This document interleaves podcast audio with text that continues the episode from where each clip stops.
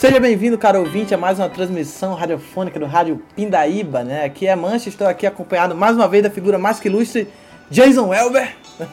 Olá, eu aqui de novo, uhum. agora com mais propriedade do que da última vez. Aham, né? Não era tão Potterhead, mas Matrix Head ele é, né? Queria deixar claro até que eu faço parte do fã-clube oficial de um membro, que sou eu, dos fãs de Matrix. Olha só, mais um sobrevivente não existe do... mais nenhum outro fã de Matrix no mundo, né? Acho que sou eu. Fora o que ninguém mais atualiza, né? Mas pelo menos você tá ali, né? Dando seu viewzinho ali. É. E hoje, infelizmente, não vai ter a presença do, do outro figura lá, o tal do Vina ali, né? Porque parece que o horário não foi condizente com o cara, ele nem terminou de. Ter, assim como o do Harry Potter, o cara não terminou de ver os filmes, né? Então não vai, não, não vai participar desse. muito bem, igual ele acrescentou no coisa. Ele ia ter uma visão totalmente diferente deturpada do filme. Ah, não. Que fica interessante. Ele que tem uma visão muito eloquente, né? uma percepção erudita, é. né? Ele poderia acrescentar Sim. muito, né? Então, aguardemos para umas próximas, né? We're going to need a signal soon. I got a fibrillation. APOC, location. Targeting almost there. He's going into arrest. Lock, I got him. Now, Tank, now.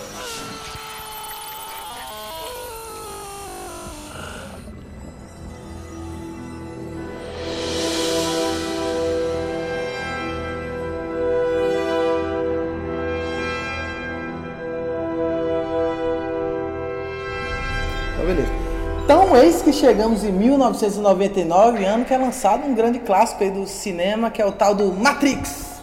Você já teria ter algumas considerações gerais a respeito do filme, meu velho? Sim, lógico, é o melhor filme, sem dúvidas, o melhor filme de toda a história. é o da sua, da sua vida, pelo menos é, né? Isso com certeza, né? Na minha visão e de todos os fãs de Matrix existentes até hoje, eu, Uhum. Não, mas eu até eu entendo assim, o pessoal ter ele como favorito, porque eu acho que muitos espectadores sempre tem um filme elementar, né? Que é o início de tudo, pra cinefilia e tudo mais, né? Sempre, geralmente a gente vê os filmes meio de forma passiva, mas de repente vem um que desestabiliza. E o Matrix eu acho que ele é perfeito para essa nova geração. Até eu achei não foda também. É, não, não, não só desestabiliza, assim, mas eu acho que ele foi o percussor de várias outras coisas pro cinema depois daquilo. E eu acho que ele veio num momento muito bom, porque é justamente essa transição para o século XXI, né? Final, é, assim, 99 acabou e Matrix eu acho que é um marco para isso, para falar sobre tecnologia e tudo mais. Porque você vê que o filme, ele veio com essas inovações muito mais é, tecnológicas, de efeitos especiais inovadores, né? Que é, serviu de, de base para muitos outros filmes, assim. O Bullet Time, né? Aquele, ah, aquela, aquele efeito ali foi copiado até hoje em Vingadores, eu acho que o pessoal copia. Entende? Ah, não, total. É, eu, eu não, não tenho certeza que não achei todos os filmes que existem no mundo, mas acho que ele foi que popularizou muito essa parte, né? E uhum. atrelado a isso, ele tem duas coisas muito interessantes, que é, que é tanto a parte visual do filme, quanto todo o questionamento filosófico que veio por trás dele, né? Então, tipo, o espectador normal do filme vai assistir como uma obra-prima de efeitos visuais, de, de visualmente bonito, né? E a galera que, que quiser se aprofundar mesmo na história, no enredo, vai achar muito mais interessante também por esse lado, né? Foi um trabalho pensado pelas irmãs Wachowski, que, segundo elas mesmas, durante uma vida. Eles pensaram, eles pensaram muito né, em todo o enredo, em toda a história, né? Que até vou discutir sobre isso quando a gente falar das continuações, de um dos filmes, se era ou não necessário, se realmente eles estavam fazendo que nem a J.K. faz.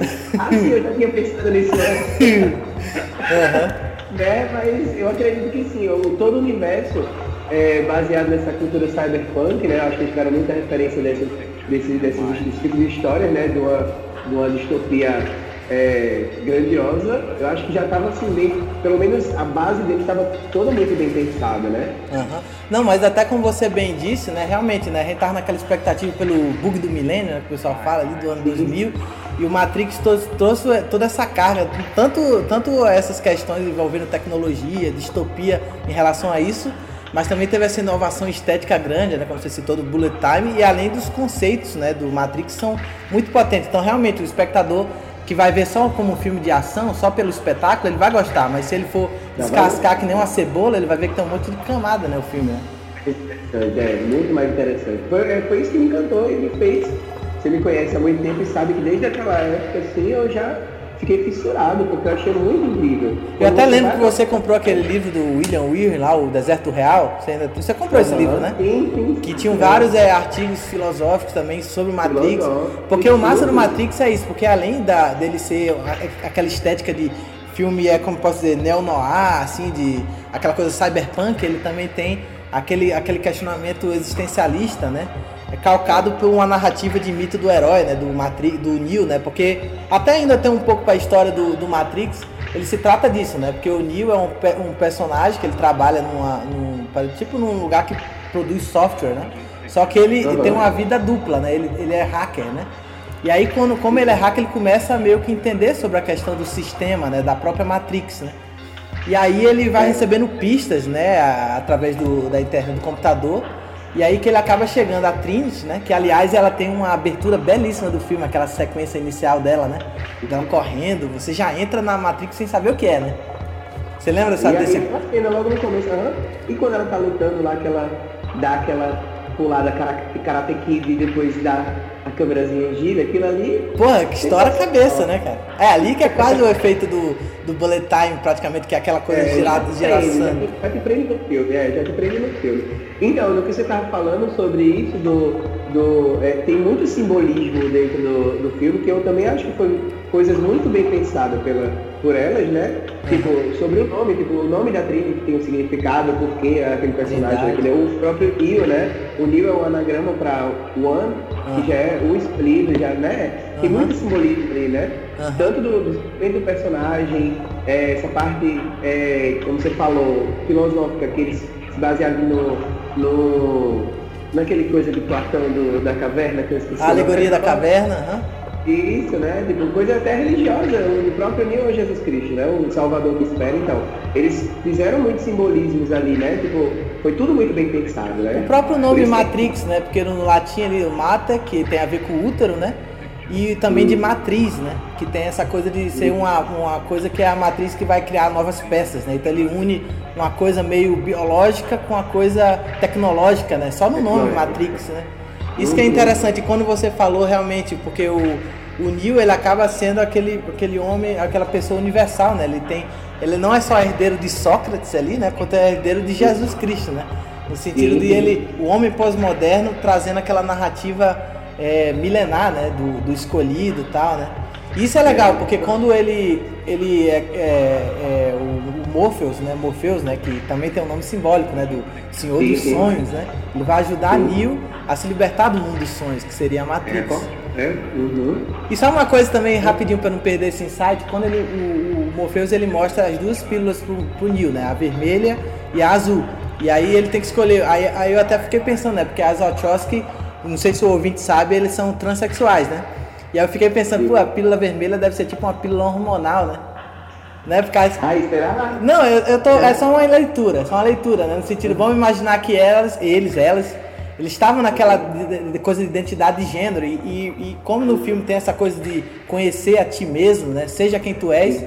E aí esse lance de eles, elas colocaram uma pílula, não sei se foi inconsciente ou não, pode remeter à vida pessoal delas também, né? Que elas... É uma visão, é visão. A gente não vai saber, eu acho que eu não acompanho todas as entrevistas, né? Não sei se já comentaram, elas já comentaram sobre isso, né? Uhum. Mas enfim. Mas então, é isso, por isso que eu volto, não foi à toa que eu falei que eu acho que é um filme, né? Porque se você for parar para analisar onde você for assistir, você tira muita coisa dali que foi muito bem pensada, né? Uhum. Mas sabe uma coisa também que eu acho legal também de ver no Matrix, por exemplo, como o Morpheus, é, quando o Neo finalmente se liberta da Matrix com a ajuda do Morpheus, né, que libera ele do mundo dos sonhos, das ilusões, ele se vê para o mundo supostamente real, né, que é o mundo lá do, da cidade das máquinas. Ele acorda daquele receptáculo lá, né, que ele tá cheio de tubos, né. Você vê que tem, você percebe que os robôs ali, eles de certa forma eles estão sugando a energia dos humanos, que isso a gente vai comentar mais no Animatrix, né? E aí o, o a, a, pílula vermelha eu acho que é a maneira que o, o Morpheus encontra para rastrear o Neo lá naquele lugar para poder pegar ele, né? Que ele desce numa espécie de descarga lá, e aí o Morpheus e a nave Nabucodonosor, né? Que também é um simbolismo ali do... Que o Nabucodonosor era o rei da Babilônia, né? Pode falar, desculpa. Agora tá indo. Então, aí, aí depois, quando o Morpheus encontra, encontra ele ali lá, tal, através do, da pílula, deve ter algum rastreador, né? Que que encontra Neo, aí de fato acorda na nave, né? Eu acho legal isso, sabe? Porque, por exemplo, você pode viver confortável no mundo de ilusões da Matrix, que é uma mentira confortável, mas a verdade, é, ela pode ser dura, mas ela é a liberdade, é a verdade, né? Então, quando o Neo acorda, veio um pós-apocalíptico, né? Tudo. É, e tem, outro, tem outros personagens, eu não lembro se é, acho que, já, é, acho que é no Reloaded, que já mostram outros personagens com a escolha de quererem continuar no mundo de fantasia, que é muito mais confortável. Não, acho que é no primeiro mesmo. É que é o perso... engano, ele é Pet, né? É, eu acho que é Cypher, que é um careca de barba, lembra? Que é no primeiro já, né? É no primeiro, é um personagem ótimo esse personagem, porque elas falam justamente o que você está falando. Ele meio que entrega o escolhido para o agente Smith através de uma coisa que tem até aquela cena antológica do bife, lembra? Que ele tá mastigando um bife ali. E aí tem uhum. aquele lance assim, ah, eu tô saboreando. É, a Matrix meio que me diz, né, que a textura, o sabor, a matéria que eu tenho ao ter a mordida, ela passa uma informação que é benéfica, mas é irreal, né? Isso que é legal da, da parada, assim, tudo mais, né? Eu acho que é pois é legal é. que eh, elas conseguem colocar todas essas problemáticas, assim, em relação a viver no mundo da ilusão ou aceitar a verdade ruim, é, dolorosa, de forma muito boa Isso. no roteiro, assim, né? Sim, sim, sim, sim. É, então, é justamente esse questionamento, né? É, é, é, aquela, é aquela velha coisa, né? A ignorância às vezes é uma benção, né? É uma Exato, benção, né? aí você resumiu tudo nessa, nessa frase, né? É. E eu acho que o Saif é. muito bem construído ali. Aí, a, a, aí também tem um outro fator importante que eu não sei se é depois dos eventos do Cypher, talvez seja um pouco depois desse evento aí, que quando o, o Morpheus leva o Neo para Oráculo, né? E aí que deixa a referência é, exata com a República de Platão, né? Porque o Sócrates tem uma parada que ele vai pro templo de Ésofos lá. Templo de Delfos. Um discípulo de Sócrates foi até o oráculo de Delfos perguntar a Pitonisa, sacerdotisa do templo de Apolo, quem era o homem mais sábio de Atenas. A sacerdotisa disse que o homem mais sábio de Atenas era Sócrates. Que ele vai receber uma, uma, uma mensagem do oráculo, né? E aí a Oráculo diz que o Sócrates ele não é o, o ele é o cara mais sábio da, de Atenas, né? Só que ele diz que não é, que nem o Nil, né? Ela diz que ele é o escolhido e o Nil chega e diz que não, né? Não, eu não acho que eu sou escolhido. Só que na verdade a Oráculo ela fala o que tem que ser feito, o, o, fala o que ele, o que ele tem que ouvir para ele fazer. Ela diz: você é, é, não ligue para o vaso. Aí ele derruba o vaso. Se ela não tivesse falado isso, ele não teria derrubado o vaso. É a mesma coisa que o escolhido. Se ela não tivesse falado que ele não é o escolhido, ele não ia decidir ser o escolhido, né? Pois é, mas sobre essa questão até das escolhas, né? Porque, tipo, é, tem coisas que ela fala sobre que cada um tem um propósito, né? Tipo, é, e sobre a liberdade de escolha, se você realmente tem escolha, eu acho que ele faz esse questionamento para ela, né? Como uhum. eu posso escolher? Eu não sei se é nesse filme ou é nos outros, ou é o arquiteto que ele conversa, eu não lembro direito. Mas ele fala muito sobre isso, então já é outra coisa tipo, que é mais complexa que está aqui dentro do filme, que é falar sobre é, previsões tipo, previsões, né? Tipo assim, se ela vê o futuro, tem coisa de, de, de você tem escolha ou não tem, né? É a questão da causalidade. Isso, o filme, é, se esse filme foi feito completo, vamos supor que foi só para isso, porque ele fecha num ciclo fechado que ali já vira um filme completo. Concorda? Uhum. Só que depois, se você for olhar os outros filmes, assistir o Animatrix e, e ir mais a fundo, é, tem outros questionamentos ali que, tipo, é, até o próprio personagem do Neo, é, dele não ser um humano, ele ser um programa que está ali dentro, entende? Uhum. A, a, realidade também não é uma realidade, aquela saio é, que o arquiteto conversa com ele é uma Matrix. A Matrix que ele está é a Matrix dentro da Matrix. Isso é uma isso, suposição, né? Claro, também, né? É, a suposição mais ou menos, porque quando a gente for falar no, no Revolution, no, vamos falar mais sobre isso. Uhum. Da, da, Mas essa questão da, da, dessa informação a respeito do Neo, realmente, ela se expande a partir do Reload. A partir daqui, eu acho que no, no filme 1, ele, como você falou, é fechado.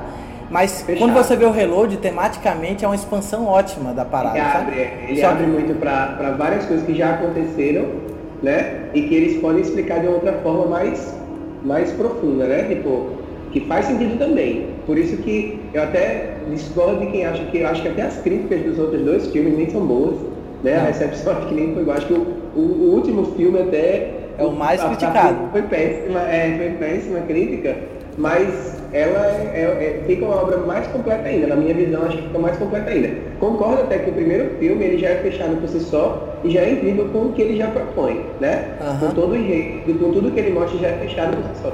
Mas eu acho que os outros dois filmes também não chegaram a estragar, não. Aprofundaram, ampliaram. Ah, não, com né? certeza, né? Tipo, apesar de eu não achar. Até vou entrar em detalhe do quais são as minhas ressalvas, mas eu acho que tematicamente não tem. Tenho que dizer, eu acho que elas fecharam bem, assim, tematicamente, assim, deixa muito pano é. pra manga, né?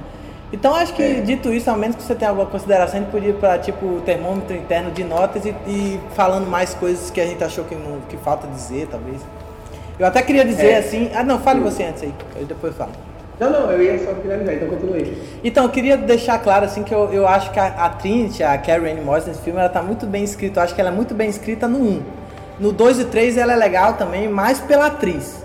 Mas eu acho que aqui ela, ela fica mais interessante, né? Tipo assim, mas o, o, acho que esse filme aqui é o, é o, o, o Lawrence Fishburne como Morpheus, o próprio Hugo Even como o Agente Smith, eu acho muito massa ele, aquele tom caricato. Porque o Agente Smith é uma figura interessante, até porque ele é tipo aquele, aquela polícia coercitiva, ele é como se fosse a repressão do Estado contra as pessoas. Eu até acho que o Matrix ele permite uma leitura até marxista da parada, por causa que ele é tipo aquela coisa do, do cidadão ali que se desvencilha daquele sistema Aí, de controle capitalista, digamos, né? alienado é, ali dos prazeres. Fala sobre revolução, né? Fala sobre revolução. O, o próprio Morfeu é tipo como se fosse um líder revolucionário, querendo libertar o povo da Matrix, né? Tipo, abrir os olhos da sociedade para que eles estão só seguindo passos tipo pré-determinados por, por alguma força maior, né? Por isso que eu, eu vejo muita coisa de admirável mundo novo aqui, que era aquela coisa, aquela crítica a porque o do capitalismo que prende as pessoas pelos prazeres, pelo bife isso. gostoso que você come ali falsamente, né? Então é isso que é legal, né? E também é tem, tem várias influências e, e é massa que tem esse lance também de, de ter referências estéticas com, com anime, é, quadrinho. Eu vejo os enquadramentos do filme, eles são muito bem calcados no quadrinho. Tanto que eles lançaram uns quadrinhos bem legais, que eu li o volume 1, Matrix Comics, que tem até centelha de histórias que vão ter no Animatrix, que elas postavam no site na época tal, né? Mas é, até, dito isso, até vou emendar minha nota aqui, aí você já, já conecta com suas considerações. Daria um 9,5 aí para o Matrix, eu acho que é uma obra-prima, né? Acho que é um. Eu, ó, eu, eu, sei que não foi 10, mas você sabe que 9,5 é uma nota altíssima. é de selo de ouro para cima, acho que é uma obra-prima curioso, então, o que é que, o que, é que perdeu os meio pontos? Não, não é perdeu nada, não perdeu nada. É mais questão de sentimento. É você olhar e você é. sentir aquilo, mas não é que eu tenho ressalva. Acho redondíssimo, obra-prima. Bem, então já vamos começar com a nota que já não é surpresa, né? É um 10 fechado porque é um filme perfeito. Totalmente perfeito. Tanto falando, é, como eu falei antes, é, visualmente falando, o filme é completo para qualquer público ele é interessante para qualquer público e ele é, pode ser aprofundado de várias outras formas. Tanto é que a gente comentou, se você perceber, a gente comentou muito mais da parte que está da nossa análise subjetiva do filme do que o próprio enredo do filme em si, no raso. A gente não comentou nem das lutas que são legais, da, da, da, da, é, da fotografia, da imagem do filme com aquele filtro verde, que também é uma coisa bem característica do filme, da trilha sonora, que tipo, é muito. É, abriu nossa, coisa para músicas eletrônicas, você vê que tipo assim, a trilha sonora não é orquestrada tanto assim, tem muitas coisas legais. Aí nem comentou sobre isso. Inclusive tem tá muito vendo? rock no meio, né? Tem Rob Zombie, tem uma Rage Against the Machine, né? É, é, incrível a trilha sonora também. Então, aí tipo, a gente nem comentou sobre isso e só pelo fato de ele ser intrigante, a gente passou um tempo falando sobre isso. Então, 10 sem dúvida, esse filme é impecável. Merecidíssimo. É, né? é um marco, é um marco na, na história dos filmes de todo mundo. Eu acho até um dos melhores da década de 90, né? E é inclusive, até eu queria apontar que em 99 o pessoal muito fala que foi o ano existencialista do cinema, porque é, tava tendo muito essa coisa de questionar a realidade na década de 90 até em geral. Se for ver o show de Truman com o Jim Carrey, uhum. que foi lançado um pouco antes, que também tinha essa coisa de uma realidade que você não enxerga.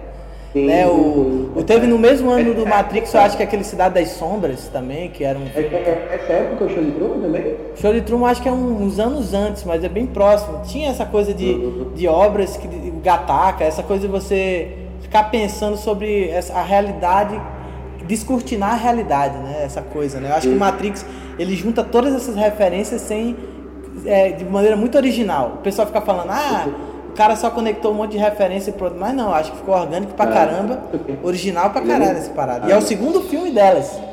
Porque elas tinham é, feito original um filme... e foi seguido, e foi seguido, como eu falei, por muitos outros filmes. Até hoje ele é seguido com referências, né? tipo, é, de, da parte é, criativa e, e, de efeitos e etc. Como eu falei, né? Tipo, é seguido até hoje nos filmes de, de Vingadores tem. Se você for olhar, tem desses efeitos de câmera, de, de imagem que, que foi Matrix foi percussor. Sem falar as paródias, né? Que tem um monte de paródia por aí.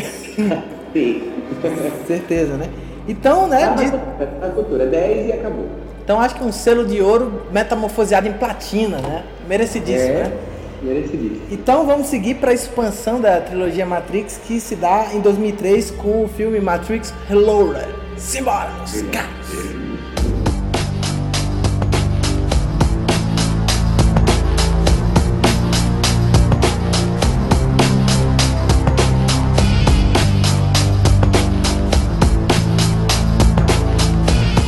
Então beleza, eis que chegamos em 2003, né, ano que é lançado o tal do Matrix Reloaded.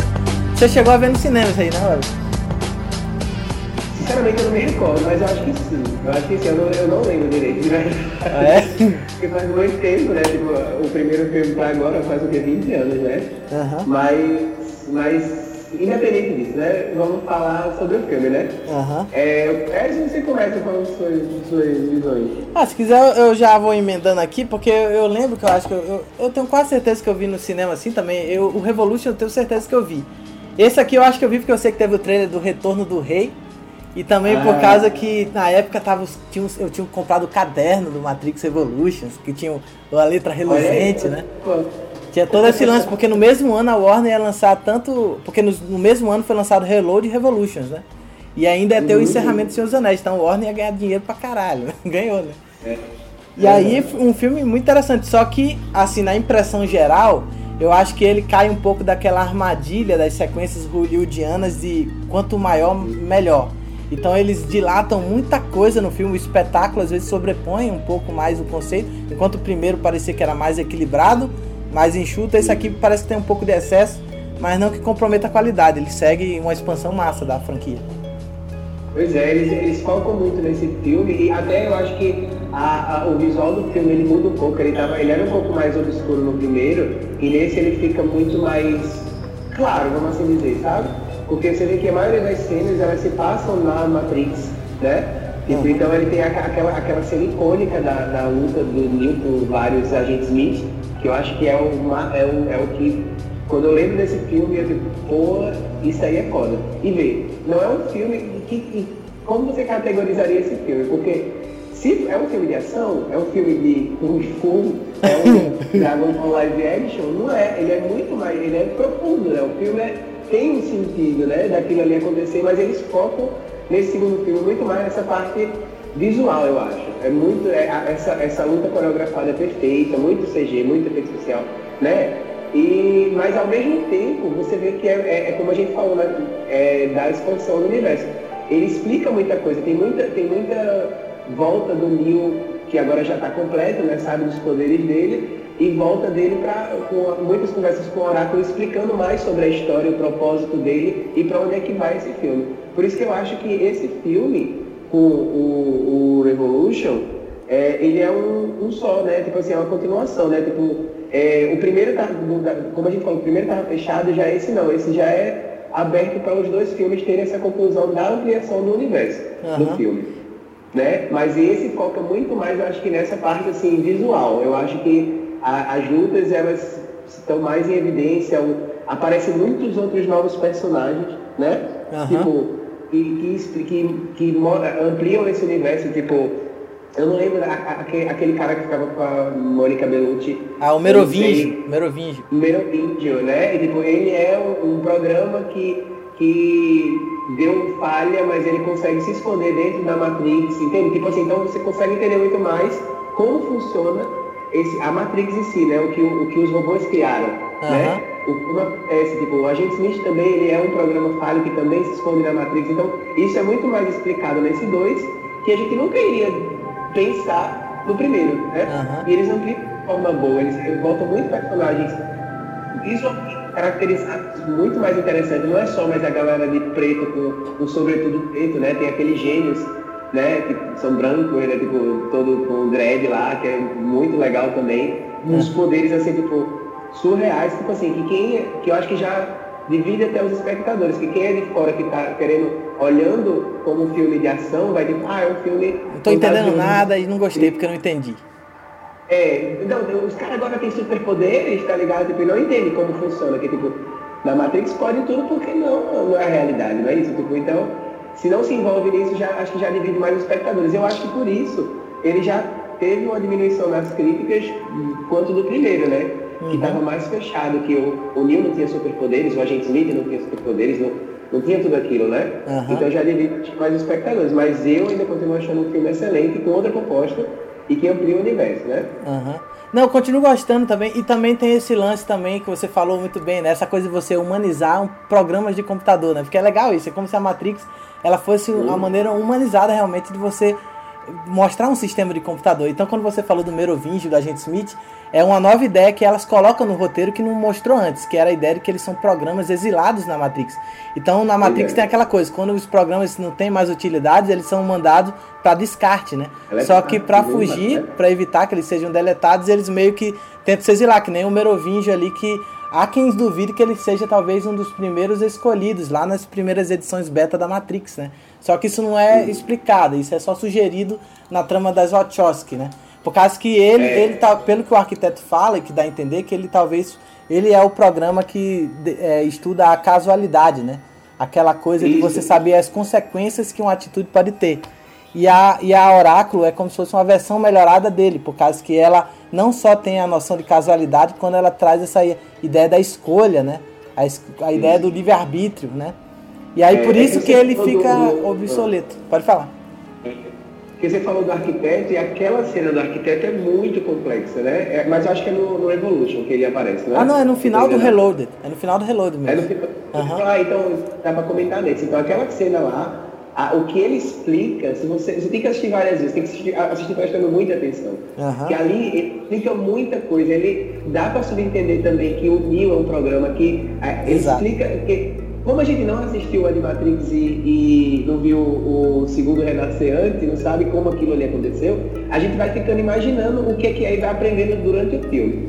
Então, se a gente, depois que você assiste tudo, assiste o Animatrix, depois você reassiste e vai ver aquela cena lá com o arquiteto, você consegue entender melhor, que tipo ali é o, as máquinas criaram aquele programa e como o ser humano é tão complexo sobre o negócio de livre-arbítrio, né, de, de, de escolha, não sei o quê, são testes que eles fazem, né, uhum. para poder, poder fazer uma matriz perfeita. Uhum. Dá até para entender, como eu falei, que o, o a, a, própria é Zion, né, a, a, civilização que é o mundo real seria o mundo real. É o Zion, aham. Uhum.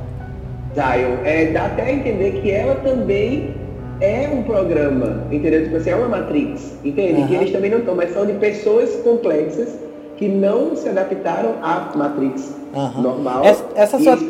é isso, né? E tipo, para entender justamente isso, dessa complexidade da natureza humana e, e para dar certo o programa, aí foi criado esses outros programas, que é o Oráculo, que é o, o Merovingio, né? Tipo assim, que é para estudar essa, essa parte complexa da, da, da, da natureza humana, né? Uhum. Não, é, como, é como se fosse assim, existiram outras Matrix mais simples, que acho que até explica, eu, acho que é num, num dos Animatrix que fala isso, tipo assim, que eles tinham um mundo perfeito, que era tudo bom, não sei o quê, mas a natureza humana não aceita isso e não deu certo. Aí eles foram fazendo outros testes e outros testes, e viram que não é para ser um mundo perfeito, é para ter dor, é para ter sofrimento, é para ter tal não sei o quê, para eles poderem existir, tá entendendo? Então é muito complexo. Então, vê, tudo isso jogado num filme de Kung Fu. Aham. Não, isso que é fora. Até foi legal. Por exemplo, essa teoria que você falou de que a cidade, que o mundo real, lá quando você acorda na Matrix, é também uma simulação. Essa teoria também dá a ideia de que como se ali fosse um sistema operacional e a Matrix fosse o The Sims que você joga, sabe? Isso, só, isso, só que isso, exato. claro, é uma teoria e, e é complicado porque É. no segundo renascer tem toda a história da origem da humanidade. Então, se a gente fosse pensar que talvez ali fosse é, não fosse não fosse real, talvez o segundo renascer seria uma história totalmente inventada pelas máquinas também para colonizar, né? E, aí, então isso é uma, supo- isso é uma suposição, né? Ou não. Entende que tipo, ali no segundo renascer vamos aceitar que realmente aquilo existiu daquela forma e eles criaram um programa. A partir do momento que eles criam um programa que é a Matrix, uma realidade é, alterada ali, então eles vão testando aquilo ali e as cobaias são seres humanos. Então eles podem ter um programa altamente complexo com uma Matrix dentro de uma Matrix, porque eles são máquinas super inteligentes e é assim que funciona o programa. Aham. Só que a gente não É porque sabe, né? a- a- o robô, em qualquer lugar, ele sempre vai ter um olhar virtual, né? O robô, de qualquer forma. É, Mas isso é uma, Uhum. uma coisa que eu quero que a gente destrinche mais quando a gente chegar no Revolution, porque eu quero voltar para uma coisa que você Certo. falou. Você chegou e falou que Certo. o arquiteto, ele realmente, ele disse que teve outras Matrix. A Matrix que a gente vê no filme é a sexta edição. Texto, teve exatamente. outras, Já outras... teve outro escolhido, né? Que a função do Neo é reprogramar, né? O, os, ah, é pronto, é justamente isso. Pelo que eu entendo, é porque eu não, não, não recordo bem, mas eu lembro que eu, eu vi isso aí, que a função do Neo é isso, tipo assim, fazer um equilíbrio ali na saia. Que ele tem que escolher não sei quantos homens, não sei quantas mulheres. Isso já aconteceu várias e várias vezes, que é para deixar o programa, o, a- o programa Matrix estável. E a função do Neo, que sendo um programa, é essa. Aham. É porque Né? o Neo, ele serve para atualizar a psique humana da época, entendeu? Isso que é Isso, massa. E exatamente. sabe uma coisa que ele diz? A primeira Matrix é a Matrix Paraíso. A Matrix Paraíso ela é com- completamente perfeita, só que como você falou, o ser humano ele, tem propensão a não aceitar o mundo totalmente perfeito, né? Perfeito, Aí ele tentou a. Matrix Pesadelo, que é a segunda, que é onde supostamente surge o Merovingio e todos aqueles Sim. vampiros, aqueles gêmeos, eles provavelmente Sim. eles eram da Matrix Pesadelo, onde tudo era um caos, né? Só que também não funcionou. Até eles foram atualizando, atualizando, tanto que é legal que mostra nas televisãozinhas um monte de Neo diferente, que teve reações diferentes Aham. em mo- momentos diferentes, né? E é legal Ou que como Quem viu esse filme? Aham, E como a, a, a Oráculo ela entendeu mais sobre a psique humana, é sobre a ilógica das ações por causa do, do elemento do amor, né? O, Matri, o Neo ele escolhe a opção irracional, que é de salvar a Trinity, né? Ele segue a intuição do, do amor ali, né? Enquanto o arquiteto fica perplexo, né? Por causa que se fosse pensar como uma máquina de forma binária, É, ele é binário, é, Aham. binário. Ele então ele, ele mas- pensaria, ele escolheria outra opção que salvaria Zion, só que o Neo ele agiu pelo, pela ilógica do amor, que é uma coisa que a gente vai comentar através de uma personagem no Revolutions mais pra frente, né? É. Mas outro fator também que, que talvez é que, que talvez seja também é interessante assim pensar é a ideia também do agente Smith, né? Por causa que o agente Smith tem uma informação importante que ele consegue ir para o mundo real, né? Ele fica sugerido Então, justamente aí que tá, que essa teoria é que faz, tipo assim, como ele é um programa, não tem como ele sair pro mundo real. Ele vai pra Zion, entende? E Zion, pra ele conseguir isso, só, só dá a entender que Zion não é ainda o mundo real, entende? Aham. Enquanto o equivalente dos agentes Smith na Matrix The Sims, como você falou, o, o da Matrix de Zion são as sentinelas, que são os, os programas de lá, é a realidade que eles criaram para aquele tipo de ser humano que ficar confortável, que eles estão livres, entende? Aham. Então, isso que é legal, que é uma problemática que, que deixa clara ali, porque o Merovingio ele fica falando sobre a coisa da casualidade da escolha, e a, e a Oráculo ela fica falando sobre a questão da escolha é o, é o elemento crucial no Matrix, né? Por causa que mesmo a escolha do Neo já é uma coisa pré-determinada pelas máquinas. No primeiro filme a gente fica achando que o Neo ele é um salvador, né? Só que na realidade Uhum. ele é uma peça das máquinas de, Tá forma que ele ludibria o próprio Morpheus. É como se fosse um Isso. caos controlado criado pela Matrix de rebelião é para um dar um. é, o propósito dele é esse, para fazer sentido para o Morfeu, para fazer sentido para aquela civilização, para tudo continuar seguindo. Então tudo era, é o plano já, já coeso e, e testado pelas máquinas para aquele programa dar certo. Aham. O que, Aí, o sobre que- o agente Smith, o que você- ia falar, ele, o que acontece com ele, é, você acha que é igual o que aconteceu com o Merovingio? Ele está exilado ali dentro do programa, porque ele deu defeito, no caso, não é? Ele é uma espécie de vírus, né, também, né? Ah, porque, mas ele inicialmente ele não era um vírus, né? Ele era um programa, para, como você falou, né, para proteger e tudo mais. Mas ele, no caso, seria um exilado também? Eu acho que depois ele vira um exilado. Aí depois que ele vira um vírus, que ele começa a infectar outros, outras. Não sei se poderia hum. chamar de programas. Inclusive, depois, lá no terceiro, a própria Oráculo. Mas, o, mas ele começa a infectar né, e multiplicar de forma que ele não fica rastreável na Matrix. E o Neo tá lá para parar ele justamente então. O Neo é um programa criado pelo, pelo, pelas máquinas para parar o vírus que é o, o, o, o, o agente Smith. O né? agente Smith. Tanto que eu acho que a Oráculo fala para o Neo, é o arquiteto, quem é ele, né? Fala quem é o agente Smith, ele fala, ele é você, ele é o seu oposto, ele é o seu equivalente, né? Tipo, Uhum. Uma coisa dessa, que eu acho que eu não sei se ela. é como se fosse o positivo e o negativo, né? É, Eles têm que ter um equilíbrio para manter a parada, né? É, exatamente. Uhum. Não, mas isso que é interessante, assim, né? Então acho que, é, a menos que você tenha alguma consideração a mais, às vezes tem coisas que fogem na nossa mente agora, pois mas a gente é, pode meio que. A gente é. pode enganchar, talvez, o termômetro interno de notas junto com considerações, aí no momento vai surgir alguma coisa que a gente esqueceu. Pois é, foi justamente, de novo, que a gente fez, a gente podia ter analisado o filme também sobre a ótica visual filme. do filme, não é? Vamos, então vamos fazer isso, vamos lá. Vamos, porque a gente está tá muito na discussão filosófica do filme, né? de fato, uhum. de focar no que ele realmente era. Tipo, então eu até começo com uma crítica, então. Vou fazer uma crítica assim. Por é. exemplo, aquela sequência da perseguição de carro e moto que tem lá ele, hum. eu acho que as Wachowski, ela, elas dilatam demais o momento. Eu acho que fica 15 minutos aquele momento de ação. E às vezes uhum. o que uhum. poderia talvez usar como o primeiro filme, de ao mesmo tempo dramaticamente evoluir os conceitos também, eu acho que eles ficam muito tempo naquele momento de ação, que é foda, beleza.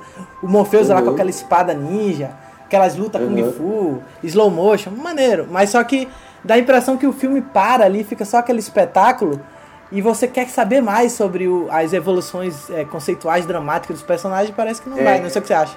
Talvez não, eu acho que a ideia dela é justamente essa, né? Tipo, abranger todos os tipos de público. Então ela faz muito essa parte do, das lutas do visual justamente para isso, porque fica para os dois públicos, né?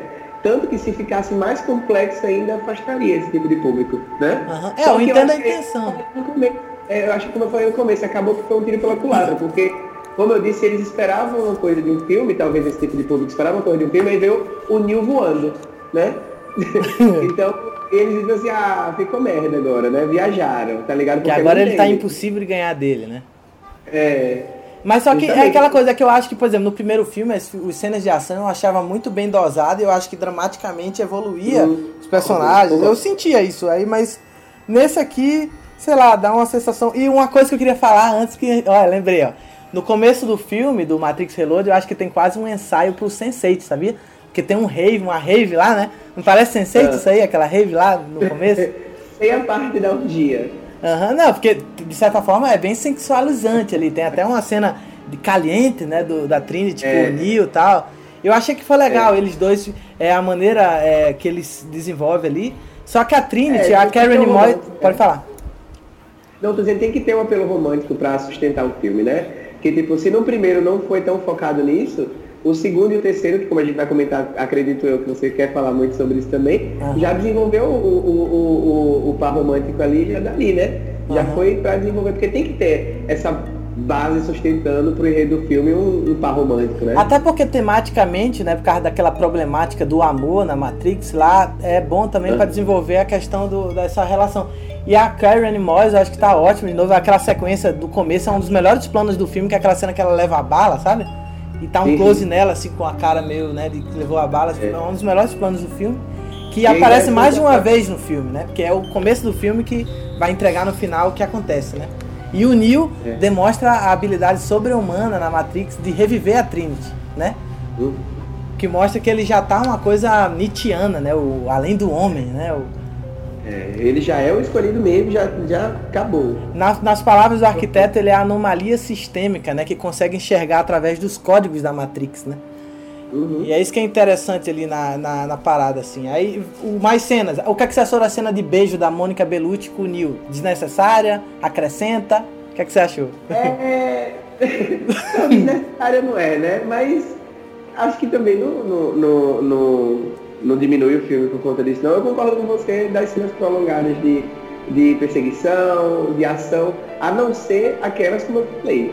A do, da luta dele contra os vários agentes Smith, eu acho que isso icônica. Aquilo ali eu acho que é tão icônica quanto o Bullet Time do primeiro. Entende? Uhum. Aquela luta. Mas é, realmente eu concordo que muitas outras foram desnecessárias no meu ponto de vista, porque eu acho que eu sou outro tipo de espectador, né? Mas para muitos outros talvez gostaram, né? Uhum. É, embora, embora, claro, na época os efeitos não eram tão realistas que nem agora. Então você vê o bonecão CGI do Keanu Reeves ali, mas tudo bem. É, é, né? É que às vezes pode dar uma sensação videogame, mas é a Matrix, mas né? Então tudo funcionava, bem. Funcionava muito na época. Não, até hoje você releva tal, né? E eu até queria é. também dar uma, fazer uma defesa do Keanu Reeves, né? Porque ele sempre foi criticado por ser um cara inexpressivo, um ator não tão habilidoso. Mas eu acho que ele é um cara maneiro, assim. o papel dele, né? Aham, uhum, e também eu acho que ele tem uma persona já que ele criou, que por mais que ele não seja um ator camaleão, assim, ele é um cara que é. tem uma persona forte, o John Wick ali, o próprio Neil, que é o melhor papel dele, né? É, talvez Constantine não funcionou para Keanu Reeves tanto bem por conta da personalidade, mas para o Neil serviu para porque você vê que é, a Trinity, o Morfeu segue essa linha, né, de, de, de personagens pouco, pouco expressivos, né?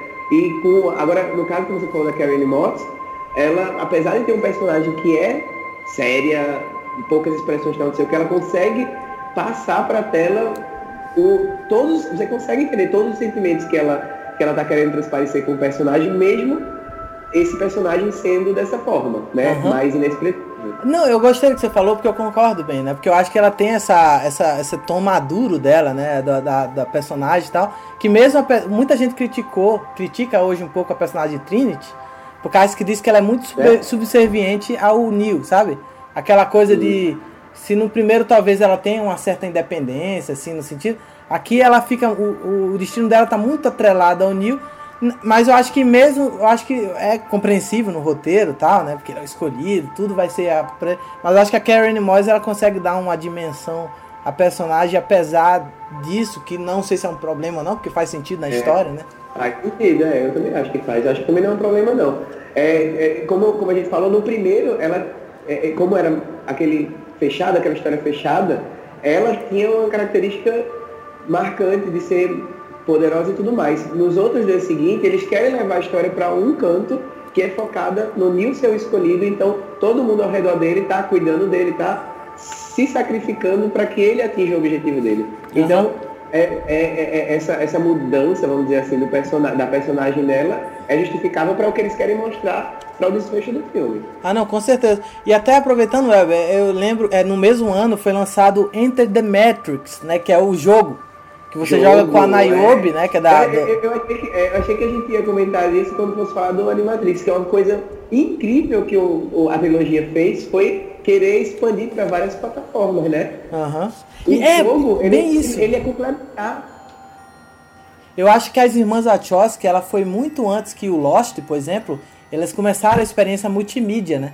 Porque não só Sim. os filmes, mas o que? Os quadrinhos, né? O jogo, né? Eu acho que elas pensaram uhum. nessa experiência múltipla, que é uma coisa que não era tão, tão comum, não. Acho que era inédito. E como você falou do Enter the Matrix, eu zerei ele duas vezes. eu ia lá pro Leandro, não sei se você lembra. não, eu lembro que eu fui lá com você algumas vezes, né? No Leandro lá e tal. Mas o jogo, hoje em dia, o, o, o, que é que você lembra assim dele, assim? Ele, ele complementa a história do Reload. Complementa, né? complementa total, tipo assim, é, é, muito bom, é bem fanservice, porque tipo, ele não reconta a história do filme. Ele acontece nos eventos do filme e cenas que aconteceram no filme, é, você tá paralelo, você tá seguindo a Naomi, não é? A, a namoradinha do Morfeu lá, né? Aham, uhum, exato. É, ela, com ela e o Japinha lá. E você segue paralelo e você entende algumas coisas que aconteceram no filme tipo, como se fosse por outra ótica, né? Por outra visão. Então, ele é um complemento perfeito. Tipo, é lógico que os gráficos eram uma merda naquela época do jogo. Uhum. É, mas a jogabilidade era bom, que ele trouxe o, o, o, é, muitos efeitos legais e divertidos de jogar. Era um jogo dinâmico, tinha muita parte de ação, mas complementava no, no enredo do filme, não contava de novo a história, ele complementava ele. Acontecia em paralelo, né, com a parada. É, o Patch of New não, o of New é realmente a história do filme você sendo o Neil, né? Porque eu acho que o público queria muito isso, né? Você, ah, eu quero quem quer jogar com a Naomi, a gente quer jogar com o Neil, pô. É. Né? E foi lançado lá mais pra frente isso daí. Hã? Foi lançado mais pra frente o Path of New, acho que 2005 foi lançado.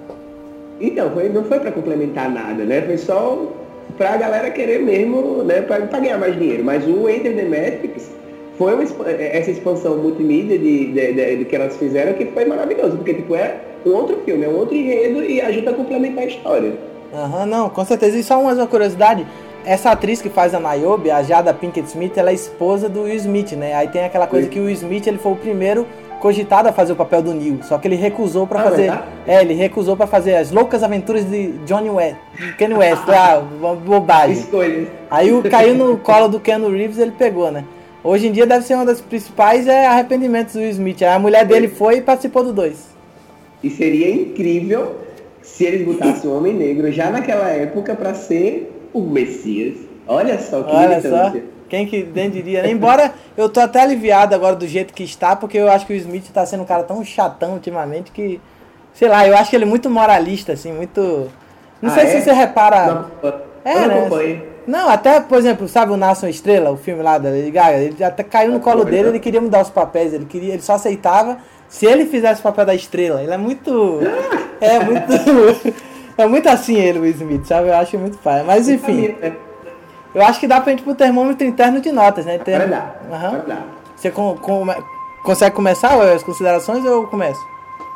Eu vou começar. Então, é, por mais que eu goste muito e tenha entendido o que elas quiseram fazer, nesse filme eu ainda não dou nota 10, porque é, eu dou uns 9.8, porque ainda é muito bom. Ah. 9.8, porque é, ele complementa, como eu falei, o, o a expansão do, do, do enredo é, e tem cenas icônicas e marcantes, tipo a luta dos Mil Smiths lá, eu, pra mim é um marco também na, na, na indústria cinematográfica, na, segundo a revista Minha Opinião. e, e, todo o desenvolvimento, tipo, é, a, a, estética do filme é legal, a inclusão de novos personagens é maravilhoso e a expansão do enredo fica perfeito. Só dou 9.8 por da mesma forma como eu tinha comentado alguns outros filmes do, do, Harry Potter, que ele ainda não, ele não fecha de uma forma, isso me incomoda nos filmes. Vai fazer uma trilogia, acho que tem que ser filmes que tenham uma finalização convincente para o filme ser muito foda sozinho. Que você possa assistir esse filme e achar ele foda por si só. O começo, meio e fim, bem programado e que dê uma sensação no final. E ele não, ele realmente é um preparo para e complemento do, do, do, Revolution, né? Então só por isso eu dou 9.8, mas eu acho um filme incrível, maravilhoso, perfeito. Uhum. É, eu e, concordo na realidade época, com. naquela época, só pra complementar, naquela época eu achava o Reload o meu favorito. Sério mesmo? Mais do que o. Caramba. É, eu amava, é porque eu acho que de início o Reload encanta mais porque ele é muito. É o, é o mais exageradinho, assim, no sentido de. É, ele ele explode mais, né? O, o, primeiro é mais é. contido, né? Eu concordo é. com tudo, assim, com você, menos tanto, talvez, adjetivo tão. É, tipo, porque o, o, primeiro eu acho que merece mais exaltação. Esse eu dou 8 para ele, mas eu concordo com tudo que você falou, assim, em questão de expansão. As Wachowski demonstra que não é só lucro aqui, não. É elas querem realmente fazer a parada. E quando você vê o, os três, muita gente não gosta de 12 e 3, mas você vai ver que tematicamente ele expande bem, é satisfatório. É. Eu só acho que não é tão fechado quanto o primeiro, né? Então ele fica num selo de prata pro ouro, assim, né? Eu acho que tá digno, né? Tá mais que digno, né? Tá digno, tá digno. Então, no mesmo ano, né? Se não me engano, é lançado o tal do Matrix Revolutions e é pra lá que a gente vai, meus caros. Simbora!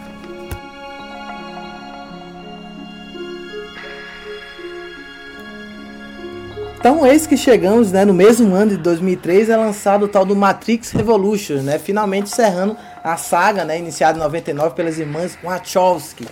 E aí, você já consegue perceber assim, um sentimento geral para começar aí o Revolution?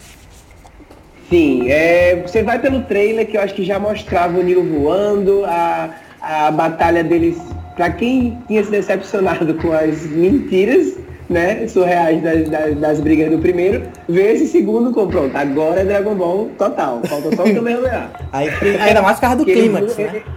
É, eles lutam voando, né? Tipo, mas, e não é o foco, eu acho que o foco desse agora é muito mais na computação da da luta no mundo real, entre aspas, que é muita máquina. Então, como se o primeiro era mais obscuro, que eu, eu gosto muito, eu tenho muito essa visão de análise da, da, da, das cores do filme que acho que ela transmite muito a sensação do que ele quer passar. Fotografia. Então nesse, nesse aí, se o primeiro era todo mundo muito arrumadinho, muito colorido, muita, muito personagem visualmente, esteticamente bonitinho e arrumadinho, cabelo arrumadinho, esse nesse agora é no mundo real, a galera com roupa de trapo, trapo né? As ah. máquinas tudo preto, cinza, né? Aquelas batalhas mais grandiosas que também foram batalhas muito bem feitas, né? E dá um encerramento muito, muito mais digno até do que o primeiro. Não muito mais digno, mas tipo assim, é, dá uma explicação mais complexa de como que o primeiro fica aberto para você interpretar de, de, como você quiser, né? Tipo, no primeiro você ainda não tem a certeza se ele é o escolhido, se, se realmente ele é imortal, tal, etc, etc, né? E nesse dá um propósito para ele e deixa claro já o que tinha em dúvidas no, no, primeiro. Então, ele é a conclusão bem boa desse filme, né? Uhum. Não, mas realmente, né, você falou do visual, ele até me lembra um pouco Aliens, o resgate de James Cameron, aquele azulado, tem até uma cena foda no começo. Não no começo, uma cena quando o Neil tá cego ele vai parar as máquinas, até um plano belíssimo da, da Trinity ali ao fundo, assim, pô, é uma das melhores cenas do filme. Depois eu te mostro isso pra você lembrar, aqui não vai dar pra saber. Mas de qualquer forma é legal porque ele, ele mostra um conceito interessante também, porque o Neil tá desacordado, né? E aí o, o, mostra ele no limbo lá, que é tipo uma estação de trem, né? Que ele tá meio preso Sim. ali e ele encontra um cara que parece que tem um tom meio, não sei se é indiano, meio oriental, o personagem. E aí tem uma menininha lá, que depois vai ser explicado muito, é uma personagem importante. E o Neil tá ali esperando, né, o, o trem chegar, porque ali é onde fica os personagens exilados que eles vão pra é, a anulação da Matrix, né? Parece que quando os programas são meio que desconsiderados no sistema, eles ficam no limbo ali esperando para ser é, fora, assim, né? E, e, já demonstra no início que o Neo ele pode ter uma conexão remota com a Matrix, que ele não necessariamente ele precisa ter a conexão via neural que eles colocam atrás da nuca, né? Sugerindo uhum. que até é, fosse uma coisa meio é, rede sem fio da Matrix no Neo, sabe? Que mostra no uhum. começo assim. E é legal que você falou porque o filme realmente ele é o que menos fica na Matrix. Você entre aspas, né? O que menos fica na, na Matrix, né? Porque é, você mostra muito a, a, situação deles lá, né? Com as roupas trapos tal. e tal. E, e, a trama se divide mais, né? Porque a Trinity e o Neo eles vão para a Cidade das Máquinas. Tem a, a, resistência em Zion, né? Com aquela batalha frenética contra os robôs lá. E tem depois aquele conflito, né? Que vai ter o Neo e o. E o e o Agente Smith, né? Que tem a cena Dragon Ball Z lá, que com a chuva enorme. Né? E, e, também é interessante que muda a atriz, né, que faz a, a, a Oráculo, né? Porque a atriz Gloria Foster, eu acho o nome dela, ela falece, né, depois do é. Reloaded, e aí ele substitui, né? Aí eles dão uma explicaçãozinha meio. É, meio fraquinha, né? Que o Merovingio. É. é. tudo bem, você aceita, né? Deixa eu explicar que o, Mero, que, que o Merovingio tentou. Que o Merovingio, ele tem uma cena lá que, que eles têm um conflito e ele pede para trazer os, os olhos do oráculo, né? Oráculo. Você vê que aí, o que já demonstra... É, porque, como falou, é, é, como você falou, né? A Oráculo, ela tem uma... É, vamos, vamos chamar de poderes, né? Da parte da programação dela, que o Merovingian não tem, né? Tipo, ela, ela é uma outra parte, ela, é, ela é, entende a, a parte da... É, como é que você falou lá, e ele queria, ele não consegue entender, que tá na limitação dele, né? Por isso que ele quer ela, né, pra os olhos dela para poder entender o que ele não entende, né? Que é, exatamente, entende, né? Ele é um programa obsoleto por causa dela, porque o que deixa supor de que talvez ele seja uma versão anterior dela que o arquiteto quis criar, só que ele tem uma visão binária, né, eu acho, de casualidade, uhum. né, de causa e efeito. É, tanto que tem uma cena no 2 que ele mostra a mulher comendo um pedaço de torta e ele prevendo tudo que ia acontecer, porque ele criou o um pedaço de torta, ela come, aí de repente tem um prazer que surge no meio das pernas da moçoila, né? E tudo, é. e depois ele diz que ela vai sair, aí ela sai, então ele tem aquela noção, só que a Oráculo ela consegue perceber algumas complexidades da psique humana que ele não quer. Então é exatamente o que você disse. Por isso que ele quer, ele quer os olhos da Oráculo, né? É. Ele é tipo uma versão é, do é. Hades. Pode falar. É, o, sobre, ainda você falando sobre a troca da, da atriz, eu achei, achei legal, achei melhor até que eles explicassem, mesmo que qualquer explicação, do que do que se eles fizessem como o Dumbledore, né? Que trocou o personagem, tipo, aceitem a mesma pessoa, né? Ah. Tipo assim, eles conseguiram, eles conseguiram jogar na história até faz fazer sentido uma, dentro da Matrix, né? Faz, faz. Tipo, não, foi mais legal do que se eles mantessem a, é, a personagem e ignorassem o fato dela ter mudado de aparência, sabe? Eu acho, na minha opinião. Não, eu também gostei e, também.